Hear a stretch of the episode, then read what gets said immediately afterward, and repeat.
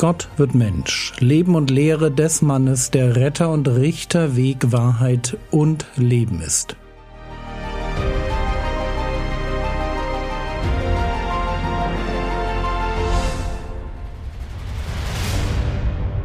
Episode 186 Alte Gebote neu gehört.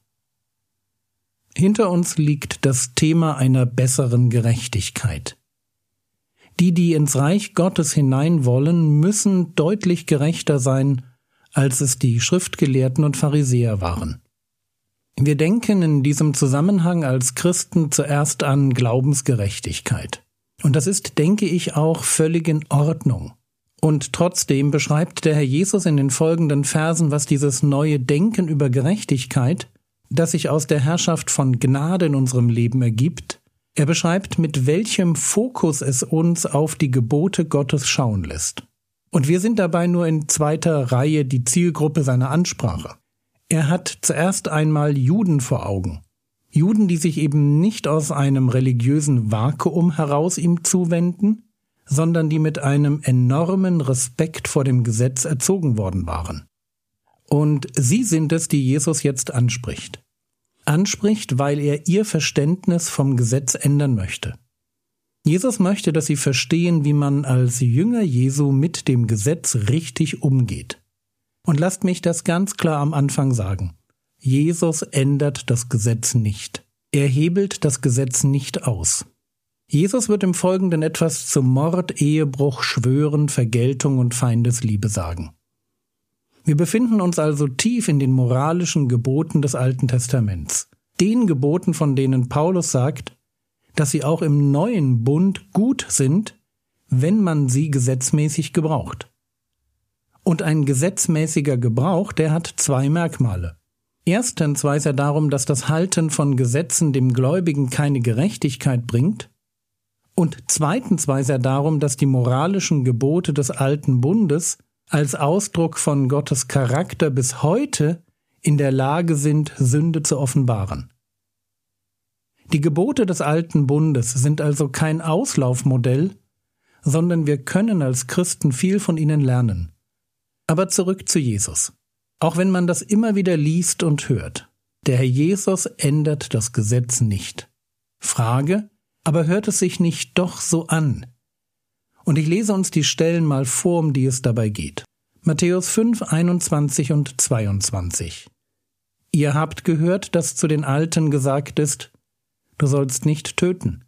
Wer aber töten wird, der wird dem Gericht verfallen sein. Ich aber sage euch, dass jeder, der seinen Bruder zürnt, dem Gericht verfallen sein wird. Wer aber zu seinem Bruder sagt, Raka, dem Hohen Rat verfallen sein wird. Wer aber sagt, du Narr, der Hölle des Feuers verfallen sein wird. Matthäus 5, 27 und 28 Ihr habt gehört, dass gesagt ist, du sollst nicht Ehe brechen.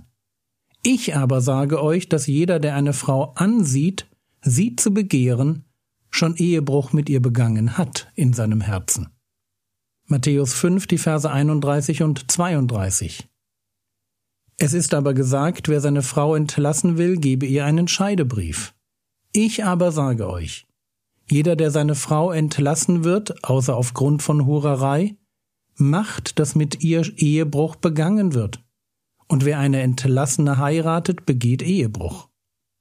Matthäus 5, die Verse 33 und 34 Wiederum habt ihr gehört, dass zu den Alten gesagt ist, du sollst nicht falsch schwören, du sollst aber dem Herrn deine Eide erfüllen. Ich aber sage euch, schwört überhaupt nicht. Matthäus 5, die Verse 38 und 39. Ihr habt gehört, dass gesagt ist, Auge um Auge und Zahn um Zahn. Ich aber sage euch, widersteht nicht dem Bösen. Und zuletzt Matthäus 5, die Verse 43 und 44. Ihr habt gehört, dass gesagt ist, du sollst deinen Nächsten lieben und deinen Feind hassen. Ich aber sage euch, liebt eure Feinde und betet für die, die euch verfolgen. Was uns bei allen diesen Versen stutzig macht, das ist die Formulierung Ihr habt gehört, ich aber sage euch. Frage, was bedeutet diese Aussage nicht? Sie bedeutet nicht, dass der Herr Jesus sich hinstellt und die alten Gebote nimmt und durch eigene neue Gebote ersetzt. Das kann nicht sein, weil er ja selbst sagt, dass er nicht kam, um Gesetze aufzulösen. Er kam, um das Gesetz und die Propheten zu erfüllen. Und die Erfüllung der Moralgesetze hat ganz viel damit zu tun, dass der Herr Jesus sie als Ausdruck des Liebesgebotes definiert. Hört euch zu dem Thema Erfüllung des Gesetzes gern noch einmal die Episoden 181 bis 183 an. Die moralischen Gebote des alten Bundes illustrieren, was es heißt, einen Menschen oder eine Gesellschaft zu lieben. Und wer sie so verstehen will, wie sie ursprünglich gedacht waren, der muss moralische Gebote im Kontext von Beziehung lesen. Sei es meine Beziehung zu Gott oder zu meinem Nächsten. Das ist ganz entscheidend. Was ist also mit dieser Formulierung gemeint, ihr habt gehört, ich aber sage euch? Wenn Jesus sich eben nicht plump hinstellt und so etwas sagen will wie vergesst, was ihr gehört habt, ich habe da ganz andere Ideen. Was meint er dann? Zuerst einmal greift Jesus mit dem, was er sagt, nicht die Gebote aus dem Alten Testament an sondern er nimmt Bezug auf das, was seine Zuhörer von den Rabbis gehört haben. Das heißt ja, ihr habt gehört, ich aber sage euch. Hier wird also nicht ein altes Gebot durch ein neues Gebot ersetzt, sondern es geht um die grundsätzliche Herangehensweise an die alten Gebote. Die Gebote selbst sind nach Römer 7, Vers 12 heilig, gerecht und gut. Man muss sie nicht verändern aber man muss sie richtig verstehen. Und ich kann mich einem Gebot auf ganz unterschiedliche Weise nähern. Den Rabbis ging es darum, die Gebote zu halten. Für sie war ein Gebot eine Grenze. Ihre Herangehensweise ist stark von der Frage geleitet, wie weit kann ich gehen, bis ich das Gesetz XY breche? Wo bin ich noch safe und was ist schon falsch? Das ist die typische Denkweise von religiösen Selbstgerechten die das Gesetz als ein Instrument verstehen, um Punkte für den Himmel zu sammeln. Das ist aber die Denkweise hinter dem, was Jesu Zuhörer normalerweise über die Gebote zu hören bekamen. So, was ist, wenn diese Herangehensweise an das Gesetz falsch ist? Also nicht das Gesetz ist falsch, sondern unser Umgang mit ihm. Was, wenn ich mich dem Gesetz auch anders nähern könnte?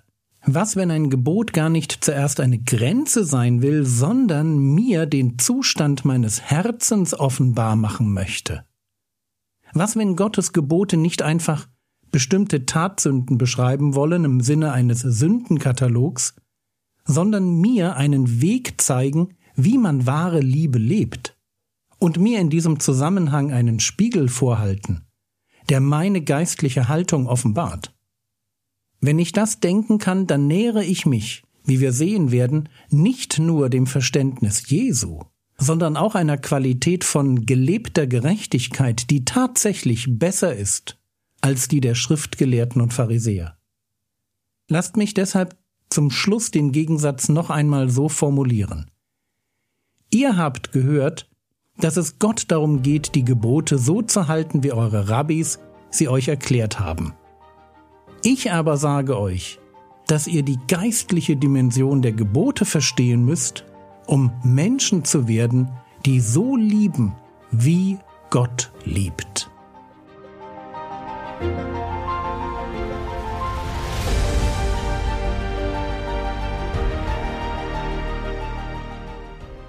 Was könntest du jetzt tun? Du könntest dir überlegen, welchen Blick du auf Gebote hast. Sind sie für dich vielleicht auch nur eine Grenze, bis zu der man safe ist? Das war's für heute. Wenn du für Missionare betest, dann nimm dir heute doch extra Zeit für sie. Der Herr segne dich, erfahre seine Gnade und lebe in seinem Frieden. Amen.